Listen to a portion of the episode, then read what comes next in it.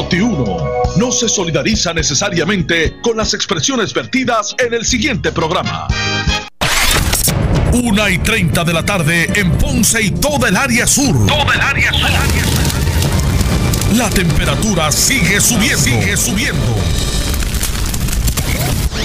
José Moura está listo para discutir los temas más calientes del momento con los protagonistas de la noticia en Ponce en Caliente por Notiuno 910.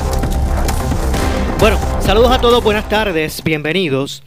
Esto es Ponce en Caliente. Yo soy Luis José Moura, como de costumbre, de lunes a viernes, de 1 y 30 a 2 y 30 de la tarde, por aquí por Noti1, analizando los temas de interés general en Puerto Rico, siempre relacionando los mismos con nuestra región. Así que, bienvenidos todos a este espacio de Ponce en Caliente, hoy martes 28 de abril del año 2020. Ya mismito vamos a regresar, en unos minutos vamos a regresar a la conferencia de prensa eh, que ofrece el gobierno para actualizar la respuesta gubernamental ante la emergencia del COVID-19 en Puerto Rico. Ya mismito vamos a, regresar con eso, pero antes, eh, ¿verdad? Eh, preste atención, a partir del próximo lunes, este próximo lunes, a partir del próximo lunes, aquí en Ponce en Caliente, vamos a estar cada lunes a la una y 30 de la tarde entrevistando a eh, miembros del Tax Force de Salud del Sur que amablemente han accedido a tener este, este vínculo con la audiencia, con la ciudadanía, y van a estar aquí en Ponce en Caliente, ¿verdad? En esta sección llamada Consulta Médica sobre el Coronavirus. Aquí en Ponce en Caliente a partir del próximo lunes. Todos los lunes tendremos aquí miembros del Tax Force de Salud del Sur eh, de Puerto Rico, no solamente para mantenerlos a ustedes, nuestra audiencia, la audiencia de Noti1, al tanto de los acontecimientos relacionados al COVID-19 en la zona, sino que también usted puede llamar y hacerle preguntas directamente a esos profesionales de la salud. Así que, ¿verdad? Esto es un, una unión, un junte que Noti1 está haciendo y Ponce en caliente con el Tax Force de Salud del Sur, eh, con el compromiso de que usted se mantenga informado con la fuente directa.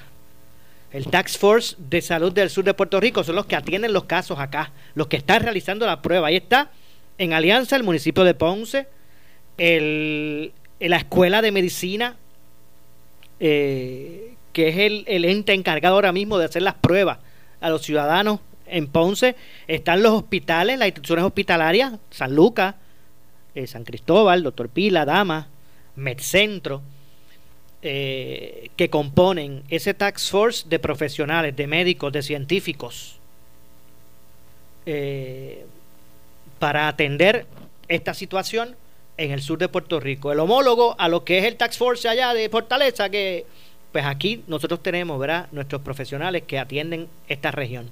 Eh, y el sur de Puerto Rico. Eh, y aquí lo vamos a tener, repito, usted va a poder llamar, apunta el número desde ahora, el 8440910. A través del 8440910 usted podrá también, eh, y esa es la idea, ¿verdad? De que nuestra gente llame, nuestra audiencia, llame y haga sus preguntas directamente a estos profesionales. Así que a nombre de verdad de Noti1, de, de, uno, de nuestra empresa Uno Radio Group, nuestro reconocimiento ¿verdad? y agradecimiento eh, a este Tax Force eh, por eh, unirse a esta iniciativa para mantener directamente informado al pueblo. Así que repetimos, a partir de este próximo lunes, a partir del lunes, todos los lunes a la, a la 1 y 30 en el programa Ponce en Caliente, estaremos dándole paso a la consulta médica sobre el coronavirus del sur y aquí estarán los miembros, varios de los miembros de ese Tax Force de Salud del Sur, para no solamente ponerlos a ustedes al tanto de lo que se está haciendo con relación a esta pandemia en el sur de Puerto Rico, sino que usted pueda llamar directamente y hacer sus preguntas a estos profesionales. Así que nuestro respeto a esos profesionales eh, eh, que, ¿verdad? que llevan a cabo esta tarea importante junto al municipio de Ponce eh, y que van a estar aquí cada lunes, a partir del próximo lunes, a las 1 y 30, para contestar sus preguntas y mantenerles informados. Vamos entonces a pasar a la conferencia de prensa que en este momento se realiza en el manejo de emergencias estatal, donde el secretario de Estado y varios jefes de agencia están poniendo al tanto a través de los medios de comunicación eh, a la ciudadanía de lo que se está haciendo, la actualización a la respuesta del COVID en Puerto Rico. Vamos a escuchar eh, lo que allí está ocurriendo. Allí está Noti 1. Vamos a pasar con nuestros compañeros allá en manejo de emergencias estatal. Con relación al programa PAN, el programa PAN continúa eh, ofreciendo servicios. próximamente comienzan el día 4 la distribución de alimentos nuevamente como normalmente, como normalmente se hace, es importante señalar que nosotros atendemos 340 mil personas de adultos mayores y 315 menores de 17 años que también están recibiendo este servicio y 300 mil personas sin ingresos entre, entre otras poblaciones vulnerables. Así que representa 1.3 millones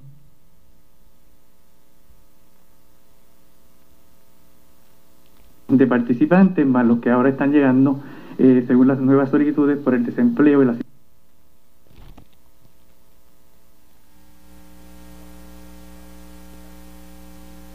situación que estamos viviendo con el COVID-19 me gustaría que el compañero Alberto Pradera, administrador, eh, administrador interino, pues hable un poquito más sobre este, lo que estamos haciendo. Gracias, secretario. Buenas tardes a todos. El, la Administración de Desarrollo Socioeconómico de la Familia ha estado trabajando arduamente por atender las solicitudes del PAN.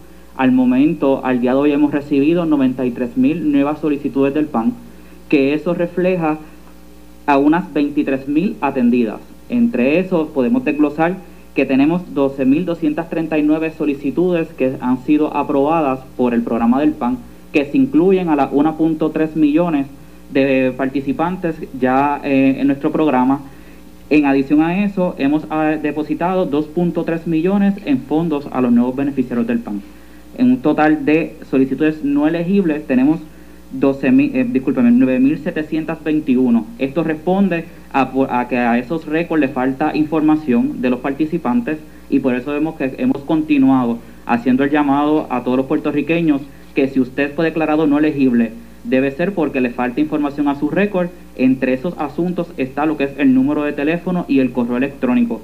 Si eso no se provee, nuestros técnicos no pueden comunicarse con el ciudadano para poder atender esa solicitud. No obstante, exhortamos a la ciudadanía que vuelva y acceda al portal de la familia www.solicitudpan.com con su nombre de usuario y contraseña, puede acceder a su récord y enmendar esa solicitud.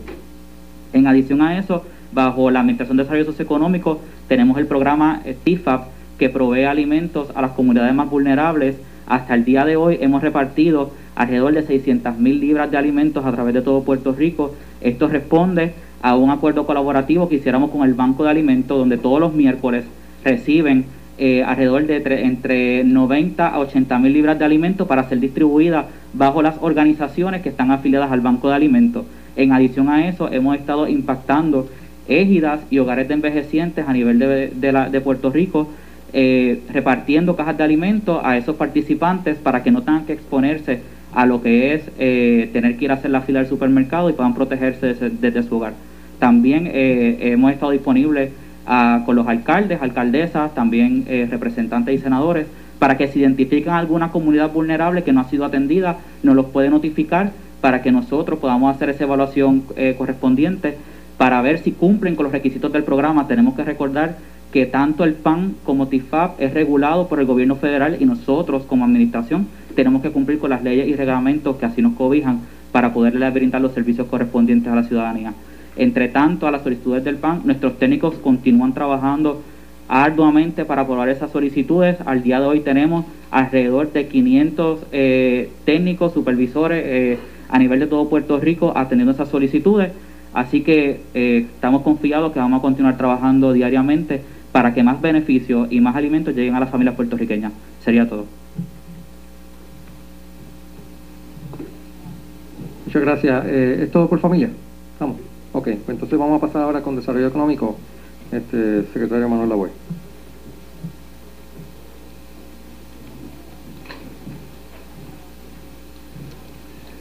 Muy buenas tardes a todos.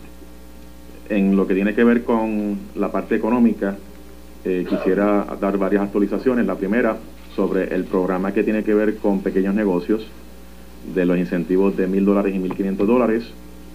Hasta la fecha hemos hecho un total de 46 millones de dólares en desembolsos.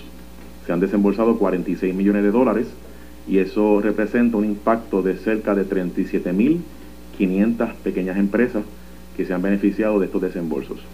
En el día de hoy debemos estar eh, tramitando un desembolso que debe estar cerca de los 2 millones de dólares para aumentar entonces la partida de desembolsos de 46 millones a 48 millones de dólares de los 60 millones que tenemos en presupuesto. Eso estaría aumentando la cantidad de pymes de 37.500 a casi 40.000 pymes del total de 45.000 pymes que solicitaron esta ayuda. Así que durante los próximos días debemos estar ya acercándonos a lo que sería la meta de los 60 millones y las 45 mil pymes. Número uno. Número dos, el programa de prevención de cesantías que se está trabajando con el dinero federal de desarrollo laboral. Hasta la fecha hemos podido procesar cerca de 460 solicitudes para un total de 7.7 millones de dólares de los 8 millones de dólares que tenemos en presupuesto para este programa. Para recordarle cómo funciona este programa, es un programa que da un reembolso del 100% de los gastos extraordinarios elegibles hasta 50 mil dólares. Puede ser un gasto elegible, por ejemplo, la compra de computadoras, portátiles, equipo de protección personal, entre otros gastos elegibles que son eh, incurridos por pymes de 500 empleos o menos durante esta emergencia. Así que más de 460 eh, patronos han podido solicitar eh, representando cerca de 7.7 de los 8 millones que tenemos disponibles. Con respecto al programa del SBA, del, Payroll Protection Program, como ustedes saben, en el día de ayer arrancó la segunda fase. Estamos monitoreando ese proceso, eh, tanto con la banca eh, como las cooperativas que están certificadas por el SBA. ambos sectores están representados en el Task Force Económico.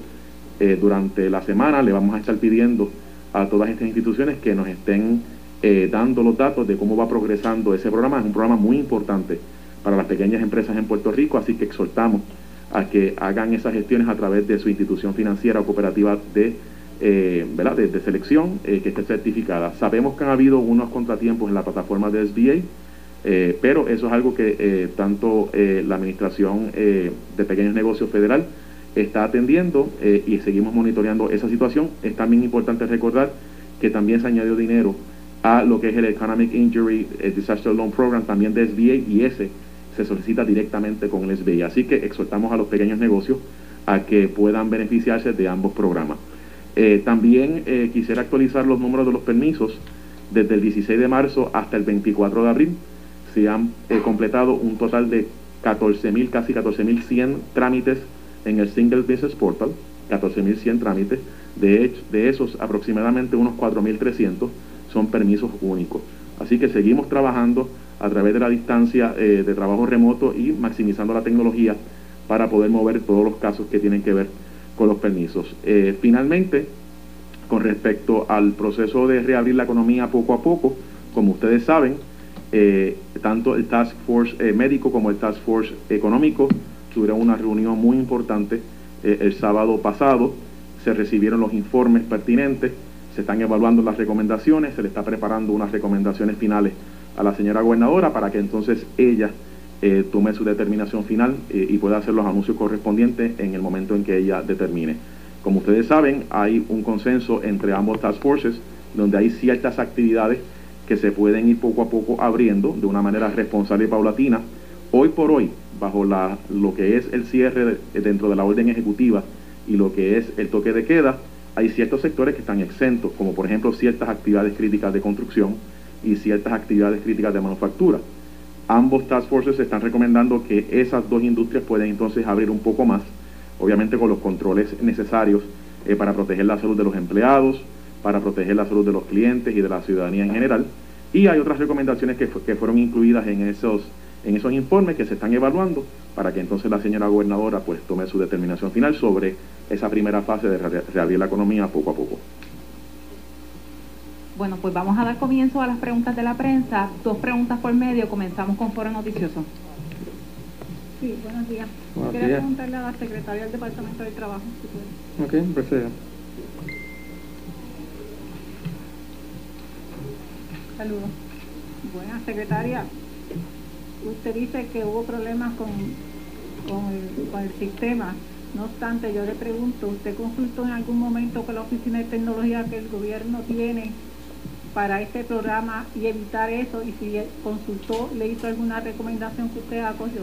Sí, vamos a, le, le voy a pedir al, al señor Carlos Ramírez, de, que es el vicepresidente ejecutivo de Vertec, que pueda explicarle el detalle técnico de la situación que estamos presentando para que ¿verdad? Pueda, pueda explicarnos la situación en particular. Buenas tardes, ¿me puede repetir la pregunta? Porque estaba atrás, ¿no?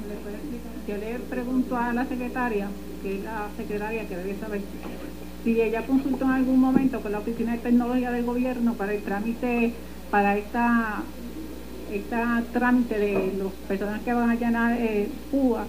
El, el, el Eh, proceso del portal de, de PUA se... una oficina del gobierno que le, le debe orientar. Si ella pide orientación y si le llevan alguna orientación y la cogió. Es correcto, eh, el diseño de este portal se discutió con la Oficina de Informática del Gobierno y la CIO del Gobierno de Puerto Rico. ¿Y Eh, por, ¿Y por qué falló tanto?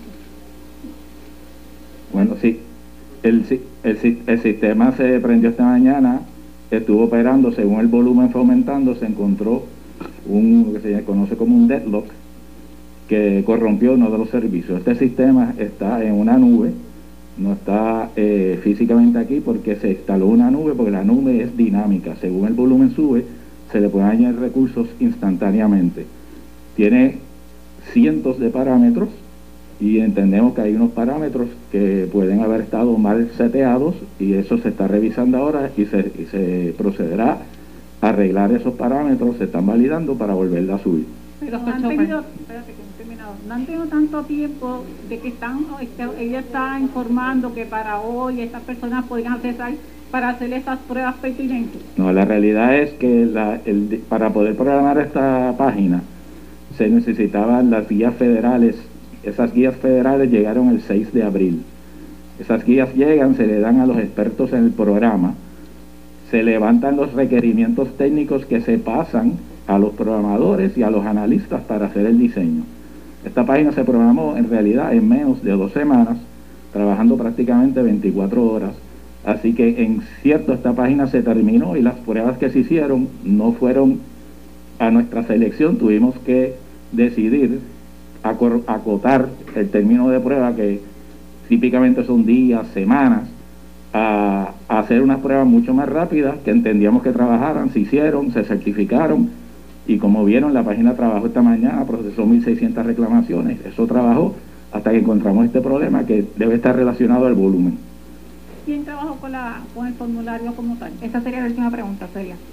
¿Quién El, lo- el, el formulario, ¿quién lo preparó? el formulario eh, lo, no, lo, no lo somete el departamento, que entiendo que lo trabajó con, con las oficinas federales también para su aprobación. Pues yo quiero que la secretaria me conteste esa pregunta. Sí, sa- saludos. En cuanto al formulario, el mismo es uno que se hace de acuerdo a, la- a las regulaciones federales, los requisitos, y se, se establece el contenido. Obviamente nosotros no, no trabajamos en la parte de programación ni la parte de, de entrarlo al sistema, y por eso necesitamos un proveedor privado, que en este caso es Evertech, como le, le he explicado, y, y ese es el... Lo que pasa es que este formulario que está aquí, que es el que se proveyó esta mañana, tiene una información que pide el total de la, de la planilla del 2019 cuando usted tiene conocimiento que la gobernadora dio hasta para llenar la planilla.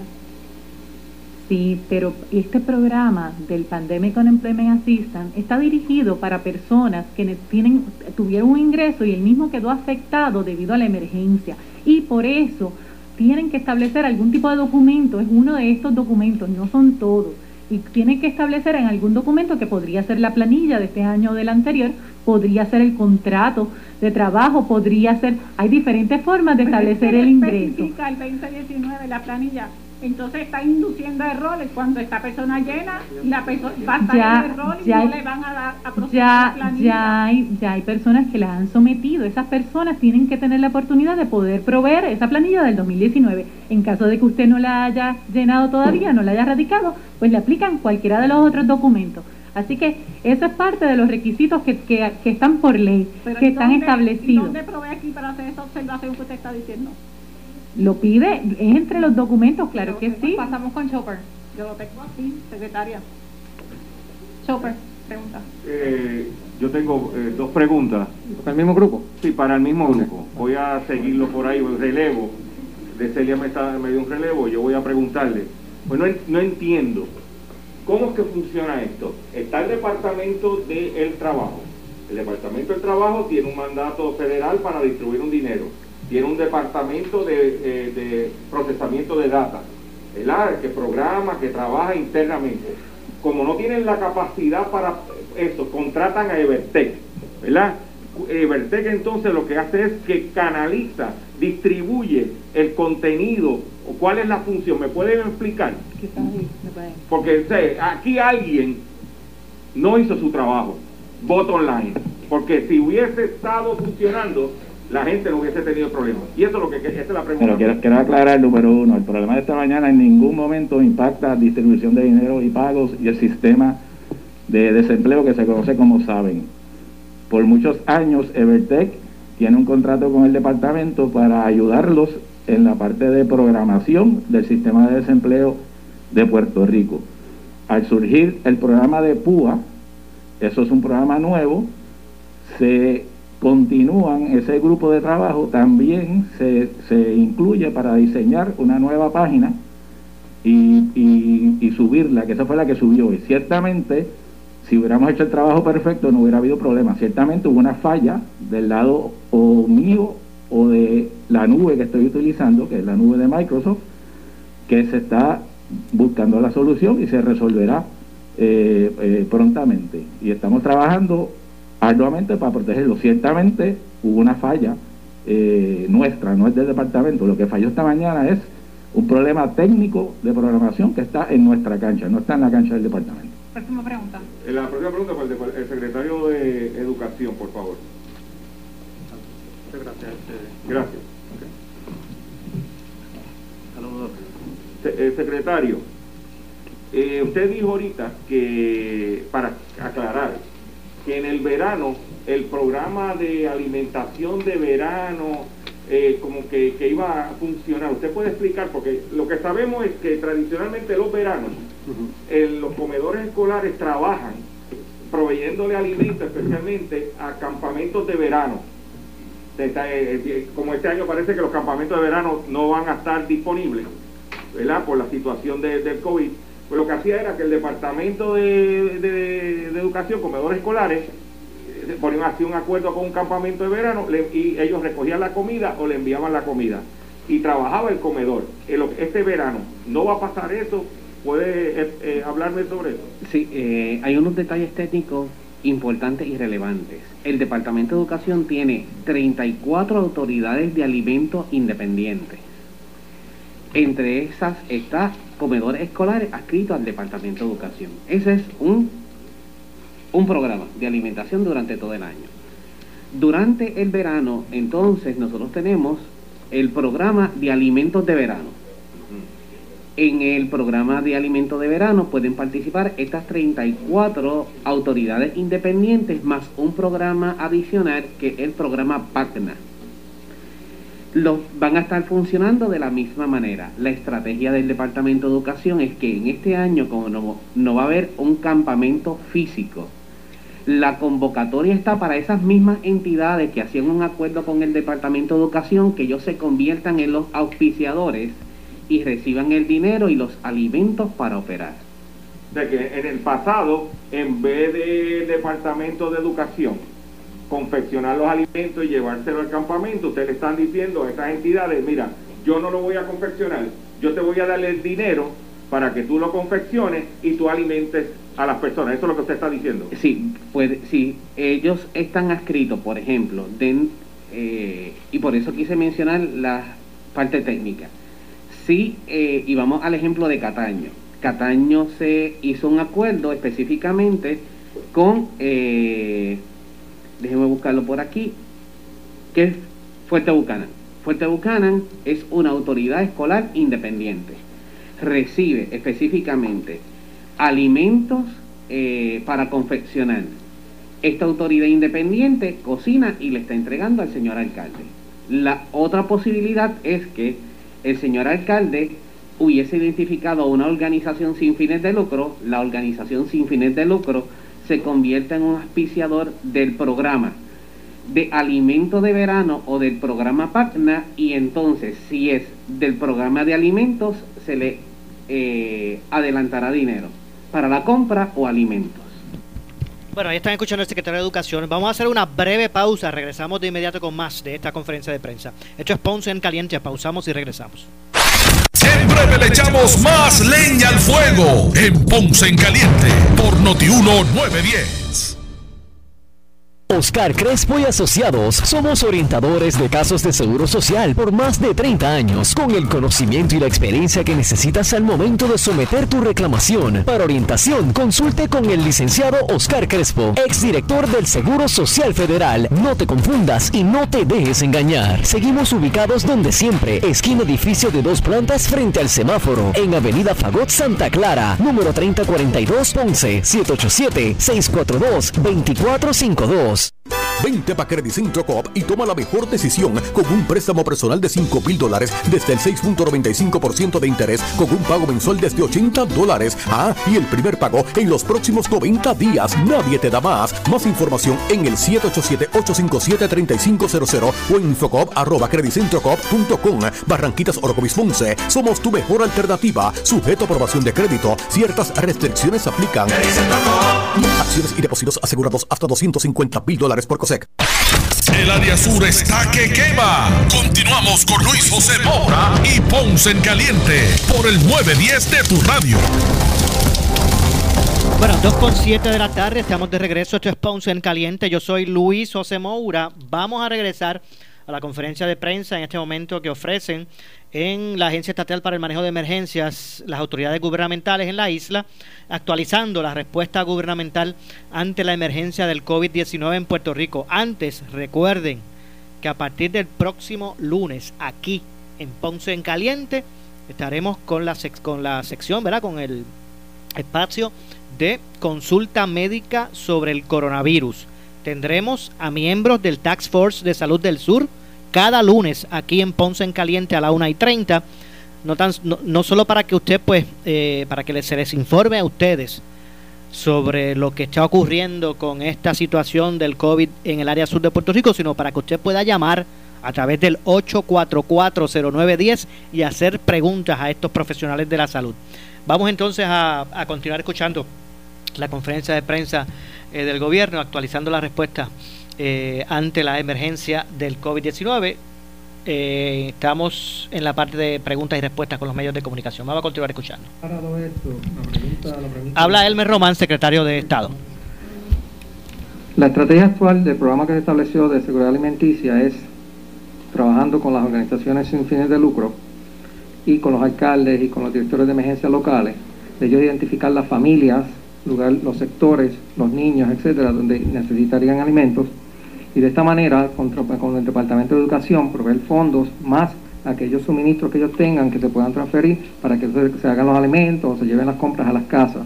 Eh, la, intención es que se continúe evaluando, de ser necesario tener que confeccionar alimentos en estos comedores escolares, pues entonces se tomará en consideración.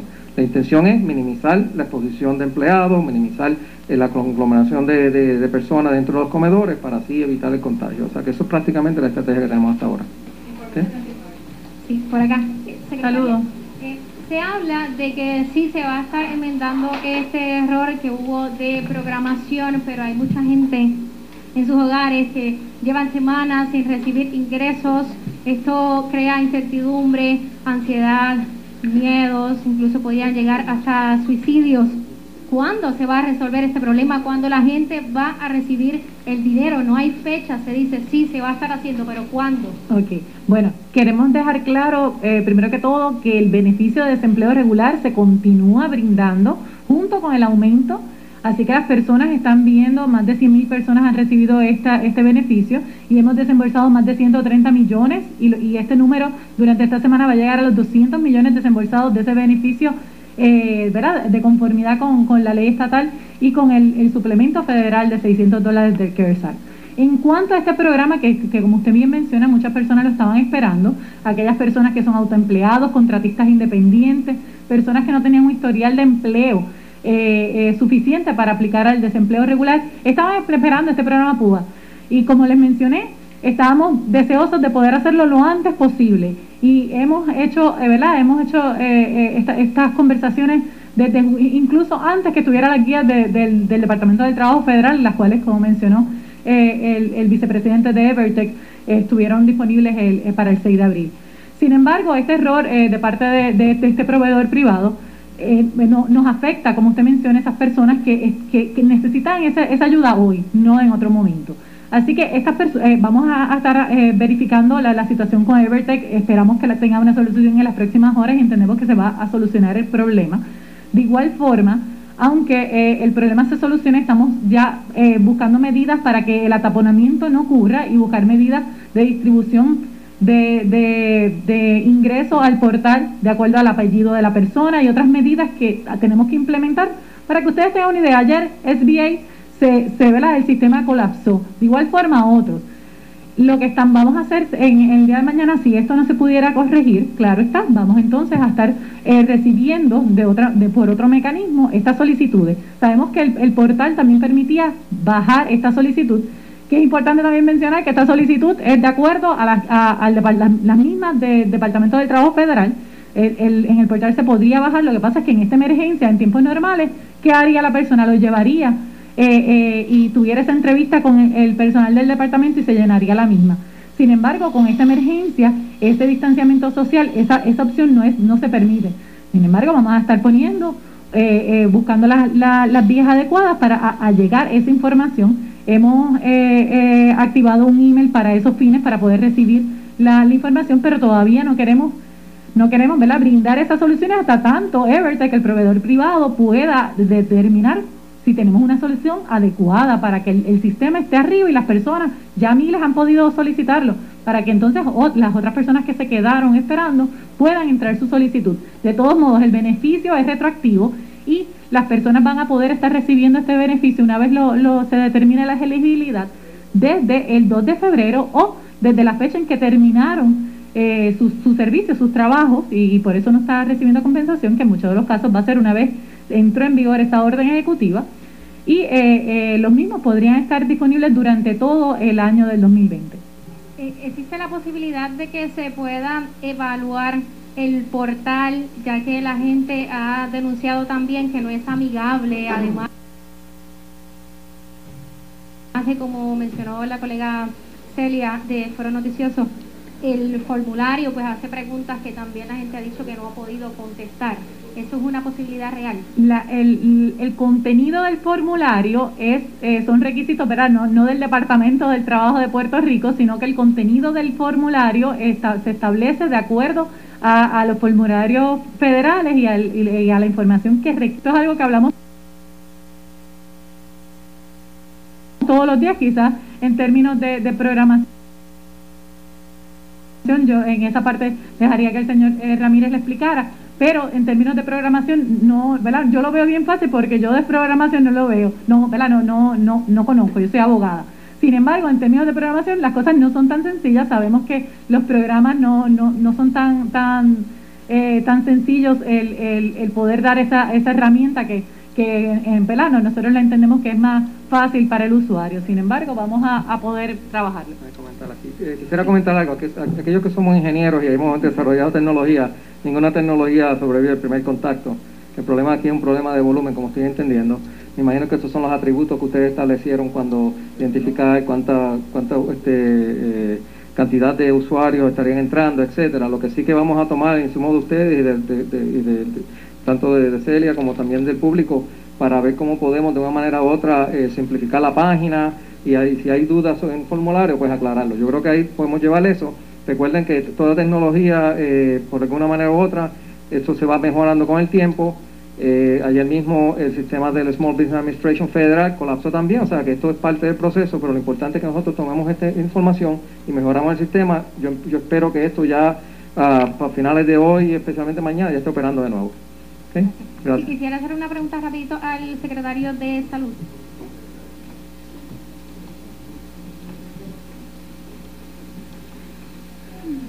Secretario, por acá, informe 79. Usted ha admitido aquí que hace falta personal del Departamento de Salud para continuar con el rastreo de contactos. El epidemiólogo David Capó fue más lejos y dijo incluso que, que si no se reclutaba más personal, estos serían insuficientes a medida se acerque el pico de contagios. ¿Ya se ha reclutado algún personal? ¿Cuánto esperan ustedes poder tener a más personas trabajando en este proceso? Y en cuanto a los municipios, si ustedes se han comunicado más con ellos para que ellos les puedan ayudar en este proceso de rastreo de contacto. Hay alcaldes que han denunciado que se han enterado de los casos positivos por el dashboard y eso no les impide a ellos eh, darle seguimiento a los casos que tienen en sus municipios? Sí, en la primera parte estamos activando los, empleados que ya existen dentro del departamento solo a través de Medicaid. Este, y hicimos la petición a través de la región 2, este, Denis este, González eh, y las personas que tienen que ver con el, el, eh, el CMS este, para activar ese personal. Definitivamente estamos también en el proceso de reclutamiento, sabes que estamos evaluando, ya esta semana finalizamos la liberación de muchas personas dentro del contrato de Manpower. Eh, como habíamos dicho anteriormente, se han hecho las revisiones particulares de ese contrato y definitivamente liberamos las opciones para poder contratar personal adicional. En términos de los municipios, la, comunicación con ellas es continua. Eh, una vez más, los lunes nos reunimos con ellos, con la asociación y la federación, eh, todos los lunes de tres en adelante. Discutimos temas variados, pero la parte de mayor importancia sigue siendo la de el rastreo y hemos visto esfuerzos eh, particulares de municipios en términos de, deseos de hacer lo necesario. Eh, sí estamos trabajando con ellos. Tenemos una lista de eh, nueve municipios que han pedido audiencia directa y estamos trabajando directamente con ellos para ver cuáles son sus necesidades, pero nos hemos reunido con varios municipios, Ceiba, dije Ponce, San Juan, hemos discutido las preocupaciones que presentó Bayamón. Sí hay preocupaciones de Carolina, hay preocupaciones de eh, Mayagüez, se ha mantenido estable y, reconoce el apoyo que se le está dando. Eh, pero sí, definitivamente tenemos una lista de municipios, tengo en mi libreta, son ocho municipios que tenemos en agenda para hacer visita en el transcurso de los días este, siguientes y el fin de semana. Bueno, están escuchando al secretario de Salud. Voy a hacer una breve pausa, regresamos con más de esta conferencia de prensa. Esto es Ponce en Caliente. Pausamos y regresamos. Breve le echamos más leña al fuego en Ponce en Caliente por Notiuno 910. La tarjeta de crédito que buscas consíguela en Centro Coop Ponce. Mastercard regular o Visa clásica al más bajo interés desde el 7.95% APR. Transfiere los balances con altos intereses en tarjetas de otras instituciones financieras y obtén 0% de interés por los primeros seis meses. Echa para acá, que Centro la tiene. Estamos en la Rambla de Ponce. Sujeto a aprobación de crédito. Restricciones aplican. Acciones y depósitos asegurados hasta 250 mil dólares por cosecha. Oscar Crespo y Asociados somos orientadores de casos de seguro social por más de 30 años, con el conocimiento y la experiencia que necesitas al momento de someter tu reclamación. Para orientación, consulte con el licenciado Oscar Crespo, exdirector del Seguro Social Federal. No te confundas y no te dejes engañar. Seguimos ubicados donde siempre, esquina edificio de dos plantas frente al semáforo, en Avenida Fagot Santa Clara, número 3042 11 787 642 2452 el área sur está que quema. Continuamos con Luis José Moura y Ponce en Caliente por el 910 de tu radio.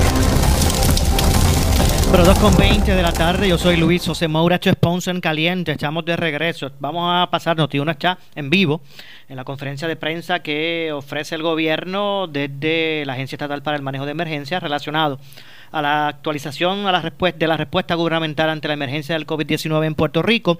Antes de regresar, nuevamente, les recordamos que a partir del próximo lunes, desde este lunes, aquí en Ponce en Caliente, consulta médica sobre el coronavirus a la 1 y 30 de la tarde. Todos los lunes aquí en Ponce en Caliente tendremos miembros del Tax Force de Salud del Sur de Puerto Rico para eh, mantenerlos ustedes informados de cómo, cuál ha sido verá, la, la eh, respuesta a la atención de esta pandemia en el sur de Puerto Rico, a cargo ¿verdad? de ese tax force, ese, ese, ese junta entre el municipio eh, de Ponce, la Escuela de Medicina, las instituciones hospitalarias eh, y de salud de Ponce, donde se está atendiendo esta pandemia en el sur específicamente, y ustedes van a tener aquí miembros de ese tax force de salud del sur todos los lunes a la 1 y 30 de la tarde, aquí en Ponce en Caliente, en consulta médica sobre el coronavirus. Y usted va a poder llamar al 844-0910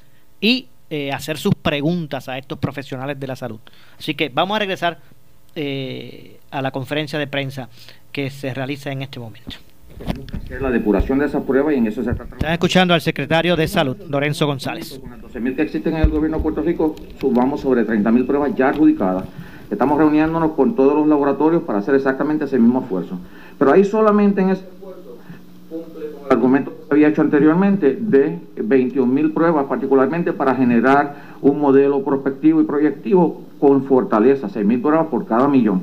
Así que definitivamente pruebas se han hecho en Puerto Rico, definitivamente el Departamento de Salud sigue acercándose a las entidades, depurando la información, rectificando el esfuerzo, pero sí se han hecho pruebas. Así que esa parte sí es importante. En el tracing o el rastreo que presenta el doctor Capó, con todo el grupo que tiene que ver con rastreo, definitivamente sí se está haciendo rastreo. Comenté que de los positivos 1.400, 1.230 personas de esas eh, se ha hecho rastreo eh, con los miembros identificados dentro de ese proceso de rastreo y los miembros identificados se ha logrado un 90.5% del rastreo. Definitivamente podemos ser más eficientes, sí lo vamos a hacer. Definitivamente necesitamos más personal, sí lo necesitamos. Eh, y seguimos depurando tanto el proceso de data como eh, trayendo personal adicional para mejorar nuestro esfuerzo. Sí, pero no bajamos, no bajamos, no bajamos diariamente, estamos subiendo los números de casos positivos. Ca- casos positivos, Eh, pero la OMS dice que debe haber 14 días de baja Y no y lo- tenemos eso para empezar a abrir la economía. Bien, válido, válido punto. Bien importante. Cuando nosotros miramos la data de los casos confirmados absolutos por prueba, vemos que ha sido 2 a 3 diariamente. ¿verdad? Definitivamente, yo he dicho anteriormente que el marco de referencia para mí, mayo 8, es el punto donde deberíamos ver nuestro pico en Puerto Rico. Así que, ¿qué hemos dicho también actualmente? La data que nos presenta Estados Unidos nos dice que Puerto Rico va a tener su pico en mayo 4, interesantemente. Hemos dicho que el toque de queda es hasta mayo 3. Definitivamente nos sentaremos con la gobernadora de Puerto Rico, con el secretario de Desarrollo Económico y todo el equipo de trabajo del gobierno de Puerto Rico para darles sugerencias, eh, consejos, direcciones, particularmente de la perspectiva médica y de la perspectiva de desarrollo económico, para movernos. Definitivamente tenemos más fortaleza que muchos de los estados existentes en, los- en el de Estados Unidos. Tenemos pruebas fuertes, tenemos un proceso de rastreo, definitivamente vamos a seguir viendo la disminución de casos. En caso de eh, muertes, que nadie habla de muertes, 86 muertes para 3.2 eh, millones de habitantes, nosotros tenemos en el marco de referencia de alrededor, no, hay, no tal cosa de, de 2.6 muertes, digamos 3 muertes por cada 100.000 habitantes en Puerto Rico. Hacemos el comparativo con los Estados Unidos, 15 muertes por cada 100.000 habitantes. Hacemos el comparativo con eh, Europa, Italia, 60 muertes por cada 100.000 habitantes. Hacemos el comparativo con Nueva York, posiblemente en el rango de 25 muertes por cada 100.000 habitantes. La otra cosa que hemos dicho, que es bien importante, y la gente le está dando mucha atención, la utilización de recursos médicos. En este momento, alrededor de 250 eh, ventiladores utilizados, 250, 300 como mucho, de un total de cerca de 1.200 ventiladores. Así que tenemos una capacidad, afortunadamente somos afortunados porque no, no hemos tenido que utilizar recursos adicionales o lo que se llama capacidad de exceso. La utilización de cuartos, el reporte que presenta la Asociación de Hospitales el fin de semana pasado, este sábado domingo, un reporte que únicamente incluye los hospitales privados. Ellos sacaron los hospitales del gobierno de Puerto Rico incluyeron 52, 54 hospitales privados. La utilización de hospitales, el estudio lo hacen ellos en una forma de una, una entidad independiente. 34% utilización de las camas de Puerto Rico. Así que esos son indicadores poderosos que nos dicen que estamos posicionados para ver cuáles son los las recomendaciones que nos da el grupo económico bajo el liderazgo del, del secretario Lavoy, con la expectativa de que nos podamos mover, prepararnos para incentivar algún movimiento estratégicamente de la economía. De la misma forma reconocemos que si vemos que nuestra utilización de recursos, particularmente hospitalizaciones, utilización de ventiladores, toca el 50% como Dintel, como threshold, definitivamente hacemos un rollback, ¿verdad? Alamos para atrás. Así que todo esto se tiene que discutir. Aquí no hay, ¿verdad? marco de referencia absoluto.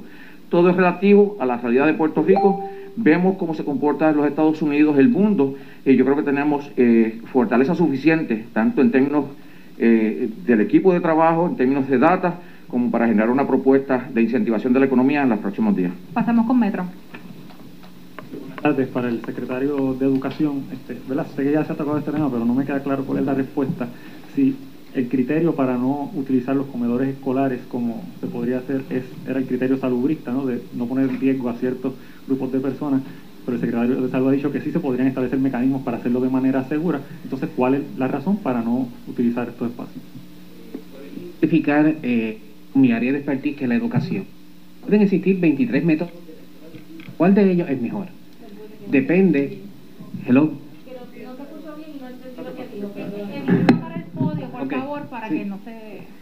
Eh, voy a ejemplificar lo que hemos eh, querido decir y voy a mi área de expertise. Existen eh, alrededor de 23 métodos de lectura distintas. ¿Cuál de ellos es mejor? Depende del contexto.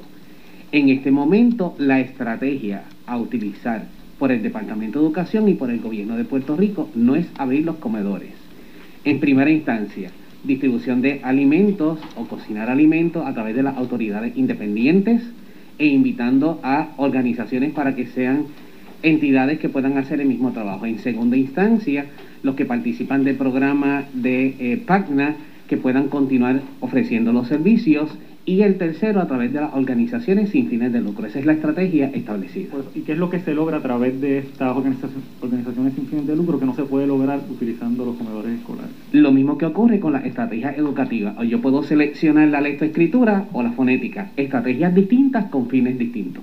Pero ¿por qué el fin es distinto en esta ocasión a en una emergencia tras un huracán o los terremotos? Porque el resultado es lograr la alimentación. Así que yo puedo venir para el COE eh, por la autopista y salirme en la número uno, eh, o puedo venir de eh, Caguas hacia acá o de San Juan hacia acá. Son estrategias, así que la estrategia seleccionada por el gobierno de Puerto Rico y Departamento de Educación es la que acabo de mencionar. Noticel. No, no, yo una pregunta. Para el secretario de Estado. Perdón, déjame, déjame contestarte un poquito para, porque yo sé que la preocupación, sí, la preocupación tuya este, es válida, ¿no? Entonces, tú quieres saber por qué. Eh, lo importante es que la estrategia actual, debido a que todavía nosotros estamos trabajando eh, el- este proceso de llegar al pico, ¿no? De esta, de esta pandemia, es tratar de mantener el personal, la mayor cantidad de personal posible en sus casas, ¿no? Así que estamos hablando que tenemos una orden ejecutiva hasta el 3 de mayo, donde prácticamente estamos exhortando muchos de nuestros empleados, etcétera, que mantengan las casas. Lo que se estableció es, hay organizaciones ya sin fines de lucro que ya tienen unos protocolos establecidos para ellos protegerse a medida que están este, confeccionando alimentos, etcétera, y el Departamento de Educación lo que ha, trabajado es la provisión de tanto de los alimentos como también de los fondos para que ellos vayan a trabajar con los alcaldes y las oficinas de manejo de emergencia. Una vez ya empiece a bajar, una vez que empiecen diferentes estrategias como está estableciendo el, secretario, pues entonces nosotros vamos a evaluar si entonces vamos a traer las empleadas a- o los empleados de, comedores a confeccionar alimentos en, lo- en los comedores escolares y de ahí distribuirlos. Ahora, en ningún momento se va a establecer, como dijo el secretario de Salud, de traer a niños o personas a hacer filas en los comedores a recibir alimentos. Eso no es parte de la estrategia que tenemos hasta el momento. Nadie ha propuesto que los niños vayan y coman en los comedores. Yo lo sé, exacto. Ok, pues entonces la estrategia actual, como estamos establecidos, y, y recuerda que esto, esto tú tienes que dejar al Ejecutivo también que haga, en este caso el Secretario de Educación, que establezca cómo él va a trabajar su, su, su, su, su plataforma, su plan de trabajo. Y en este caso se está haciendo la función. De en caso que se lleve a cabo, que digan los municipios, no me están llegando alimentos, todavía estamos cortos, etcétera, pues entonces se evaluará si es necesario abrir ciertos comedores para entonces confeccionar esos alimentos. Pero por ahora, lo que he establecido es que no es necesario. Para el secretario de Estado, precisamente, este, ¿cómo se justifica o se explica el que cada vez que el gobierno establece uno de estos programas de ayuda directa a los ciudadanos, entiéndase, programa de solicitud del PAN este, de emergencia, el call center del Departamento del Trabajo, ahora este programa del PUA, el servicio no funciona bien y, tienen estos problemas constantemente una y otra vez? Bueno, lo que hay que entender es que eh, esto es un problema de, fragilidad en el gobierno, ¿no?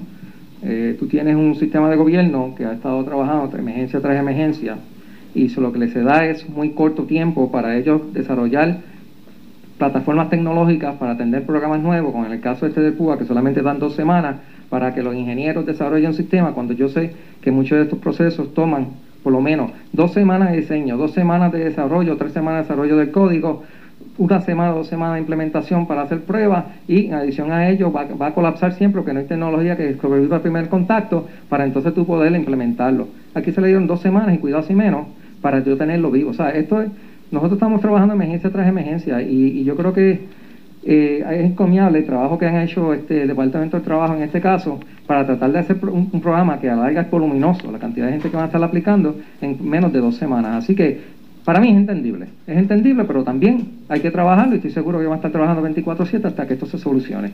Así que no es que ponga excusa, sino es que las circunstancias en donde está el gobierno de Puerto Rico actualmente, después de María, después de terremotos, después de pandemia, de lo que, de lo que vislumbra en esta situación, donde tiene un sistema que es frágil, en el cual estamos trabajando para tratar de levantarlo y se va a levantar. Noticel. Siguiendo la línea de pregunta ¿no? de mis compañeros, eh, ¿cómo se distancia entonces esa estrategia eh, que han descrito no utilizar los comedores escolares basándose en que quieren limitar la cantidad de contagios entre el personal? Si, por ejemplo, los restaurantes de comida rápida están abiertos y esas personas también tienen el mismo nivel de contagio y, y de, pues, de incidencia de contagio, ¿no? Los que están cocinando ahí. Igual, sabiendo que educación pues tiene que cumplir con una ley federal como el National School Lunch Act, que lo mencionan en la demanda, eh, que le incoaran esta, en esta tarde, que me gustaría que el secretario eh, reaccionara a ella. Igual también sabiendo que hay un reclamo de las entidades diciendo que educación no le está dando comida suficiente o la comida que le está dando está dañada. Secretario. Eh, dentro de su exposición hay varias eh, premisas. La primera de ellas es sobre una demanda en el tribunal. Somos respetuosos al tribunal. Eh, yo no he sido emplazado, así que esos fines eh, no podemos pronunciarnos sobre el particular. Así que eh, queda discreción del honorable tribunal examinar los méritos de lo que se está argumentando y tomar una determinación. En segunda instancia, me preocupa en gran manera el que se haya indicado que el Departamento de Educación ha entregado alimentos expirados. Por lo siguiente, eh, una vez vine en conocimiento, anoche solicité eh, se me certificara si hemos recibido alguna queja, alguna reclamación por entregar alimentos expirados y a las horas donde eh, remití la petición eh, de la certificación que fue contestada alrededor de las 11 de la noche, desde que inició la emergencia el Departamento de Educación no tiene ningún reclamo de haber otorgado alimentos expirados. Es importante destacar lo siguiente, ¿cuál es el procedimiento cuando existe una donación? Departamento de Educación abre eh, las facilidades, viene esta entidad, hay un conteo de alimentos, hay un registro de alimentos, la entidad inspecciona los mismos y después que los inspecciona, firma un conduce y ahí se completa la transacción. Es en ese proceso donde tanto el donante como la persona que recibe la donación, entonces, si se identifica algún producto que está expirado, eh, no procede la donación. Así que hay una responsabilidad dual, pero en este momento nosotros no recibimos ningún tipo de reclamación o de queja sobre ese particular. Eh, otra inquietud. Sí, le faltó la distancia en estrategias ¿no? respecto a los comedores escolares y los empleados con los fast food y el cumplimiento del Departamento de Educación con la disposición de federal. Eh, estamos cumpliendo con la eh, disposición de Food Nutrition Services. Eh, tenemos eh, agencias independientes que están operando. Tenemos el programa PATNA que está disponible. Tenemos de igual manera el programa de alimentación de verano. Aquí me detengo. El Departamento de Educación hizo una convocatoria eh, abierta para que todas las entidades pudieran ¿qué? participar. En medio de esta emergencia tenemos en este momento una nueva convocatoria donde van a haber adiestramientos mañana, miércoles y el jueves. Así que invitamos a toda organización sin fines de lucro, a los señores y señoras alcaldesas, este, a que puedan participar. ¿Por qué es importante esta estrategia? Es importante esta estrategia porque permite el acercamiento de 34 autoridades escolares independientes. Tenemos 175 auspiciadores distintos. Tenemos entonces Puerto Rico Boat con cerca de 95 organizaciones y hacemos una invitación a todas las organizaciones sin fines de lucro que puedan cualificar, que soliciten. Así que es un alcance mucho más amplio y de igual manera va a permitir un flujo continuo. Recuerden cuando estuve conversando ahorita, la primera distribución que hizo el Departamento de Educación fue de donativos. Existe una diferencia entre un donativo que tiene un fin y un propósito distinto a que pueda participar de uno de los programas que dije anteriormente, eh, que va a permitir un flujo continuo de entrega de alimentos o de adelanto de dinero para adquisición de alimentos. Univisión. Bueno, ahí están escuchando la conferencia de prensa relacionada a la actualización del gobierno eh, a la respuesta gubernamental, ¿verdad? Ante la emergencia del COVID-19. De mi parte, Luis José Moura, me despido. Regreso con más de Ponce en Caliente mañana, como de costumbre, a las 1 y 30 de la tarde. Recuerden que a partir del próximo lunes, aquí en Ponce en Caliente, consulta médica sobre el coronavirus. Tendremos miembros del Tax Force de Salud del Sur para, para mantenerlos informados a ustedes de lo que está, cómo se está atendiendo esta emergencia de salud en el sur y usted podrá llamar al 844-0910 y hacerle preguntas directamente a estos profesionales de la salud. No se retire de Noti1, manténgase en sintonía. Ahora al yo despedirme, continuaremos en la programación de Noti1 con esta conferencia de prensa precisamente que, que hemos estado escuchando. Así que, de mi parte, buenas tardes. Escuchas WPRP 9.